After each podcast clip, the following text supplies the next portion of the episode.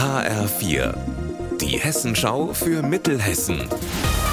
Hier ist das Studio Gießen. Meti Verrösler, schönen guten Tag. Letztes Jahr hat das Global Aid Network aus Gießen, kurz GAIN, mehr als 150 Lkw mit Hilfsgütern in die Ukraine verschickt. Vor drei Wochen sind noch einmal vier Lkw direkt ins Kriegsgebiet aufgebrochen. Tonnenweise Kartoffeln und Babynahrung, dazu Feuerholz und Kleidung. Gain legt Wert darauf, die Hilfsgüter persönlich vor Ort abzugeben. Denn damit möchte die Hilfsorganisation zeigen, dass die Helferinnen und Helfer aus Gießen die Menschen in der Ukraine nicht alleine lassen werden.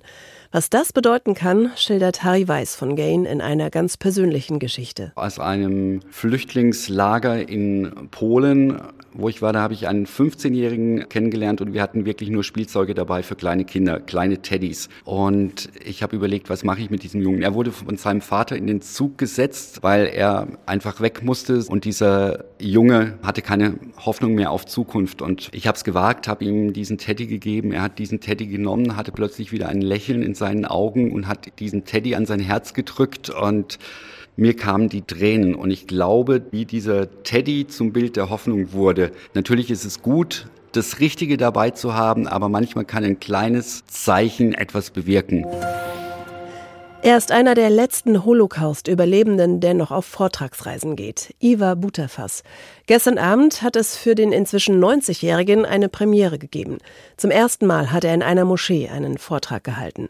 In der Buhara-Moschee in Gießen. Mehr als 100 Menschen waren dort. Seine Kernbotschaft? Viele wissen es gar nicht oder wissen gar nicht, wie tiefgründig die Geschichte ist, wie sie sich entwickelt hat nach dem Ersten Weltkrieg. Da möchte ich ein bisschen berichten und dann Ihnen klar machen, dass wir alle ein Herz und eine Seele sind. Ich bin dagegen, mit aller Gewalt Menschen zu verurteilen und Jagd drauf zu machen. Dagegen kämpfe ich an, die anders aussehen, aus einem anderen Land kommen, eine andere Hautfarbe haben. Wir sind alle Menschen, wir haben alle einen Gott, wir sind alle gläubig und wir müssen Respekt haben vor anderen Menschen. Unser Wetter in Mittelhessen. Noch ist es trocken in der Region, das kann sich am Nachmittag allerdings mit Regen oder sogar Schneeregen ändern. Bei 4 Grad in Haiger und maximal 8 in Bad Nauheim. Das Wochenende wird sehr durchwachsen, teilweise aber auch sonnig. Ihr Wetter und alles, was bei Ihnen passiert, zuverlässig in der Hessenschau für Ihre Region und auf hessenschau.de.